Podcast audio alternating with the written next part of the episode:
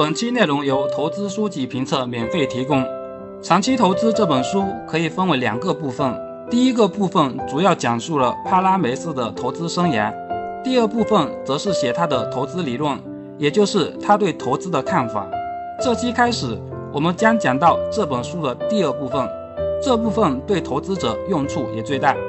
首先，我们从经济学说起，这章非常有意思。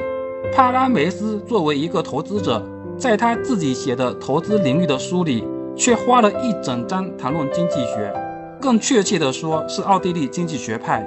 因为经济学本身就非常有意思，这完全是一个谁也说服不了谁的领域。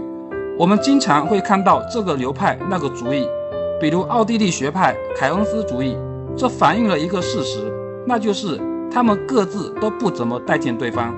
从书中可以明显的看出，作者显然是比较倾向于奥地利学派的。不过需要说明的是，其他学派对奥地利学派也发起过猛烈的进攻。这里我可以举个例子，作者在书中这样写道：18世纪和19世纪有一些远见的经济学家，比如坎蒂隆和萨伊。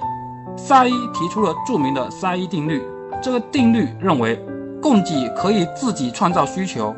这个简单的概念，在一个世纪后被凯恩斯误解了。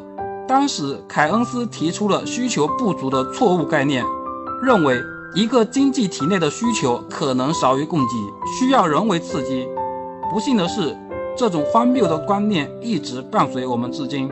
以上就是作者书中的原话。作者用了错误和荒谬来形容凯恩斯以及他的理论。而且从书中也可以感觉到，作者认同沙伊定律。可是重点来了，在第二十一期中，我们读了《逃不开的经济周期》那本书中的描述，可以说是与作者的看法大相径庭。首先是评价沙伊定律方面，沙伊定律说的是，当一个商品被制造出来的时候，也制造了等量的需求。沙伊直接不承认生产过剩的存在。沙伊定律。还有一个简化的形式，那就是需求等于供给。萨伊定律确实非常美妙，但是它解决不了一个问题。这个问题，只要是一个心智正常的普通人都会问到：供给居然可以创造等量的需求，那我生产的产品，你倒是帮我卖出去啊！我生产的产品怎么就没有需求呢？以至于有人说，没有萨伊，人们对经济波动的理解可能会进展得快一些。从这里就可以看出，很多经济学家并不待见萨伊和他那荒谬的理论。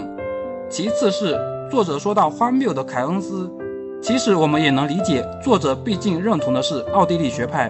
奥地利学派一个重要的主张就是要减少对市场的干预，而对凯恩斯来说，该干预就得干预，该干预不干预才是荒谬的。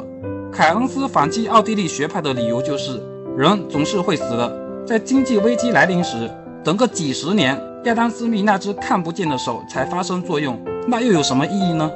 总而言之，经济学是一门百家争鸣的学科。作者在这章的开头也写道，在一本有关价值投资的书中谈经济学似乎有点不同寻常。不过他还是专门拿出一章来讲述奥地利学派。他认为，成为一名经济学家并不是做好投资的必要条件，但如果有一个健全的经济学理论框架，那对投资还是很有帮助的。而且，如果不先创造出一个稳健的经济理论框架，即使是最基本的投资概念，也很难被大家理解。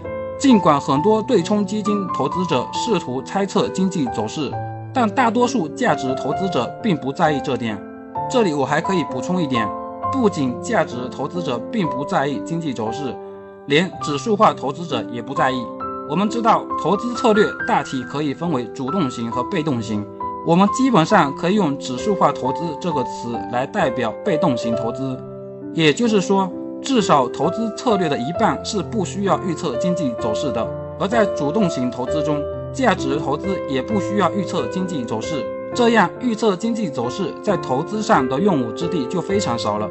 当然，这里也要说明一点，很多投资者预测经济走势。可能并不是为了投资，而仅仅是关注经济而已。所以从这点出发，我们也不妨了解一下这个有趣的领域。作者还提出了一个研究经济学的出发点，那就是经验表明，了解经济是如何运行的，只不过是对人行为的理解，而人的行为确实是长期投资过程的重要因素。在研究对人的行为方面，有一个经济理论学派能派上用场，那就是奥地利学派。我在很多期都有谈到，一本投资书籍基本上都会写到人或者心理这个因素。作者这章虽然是谈奥地利经济学派，但出发点还是投资应该重视心理因素，只不过不同的人有不同的解释。比如格雷厄姆发明了市场先生，而作者就引进了奥地利学派。那么奥地利学派的观点对投资者又有哪些帮助呢？我们下期接着讲。每周一本投资书籍，带你树立正确的投资理念。美好投资从阅读开始。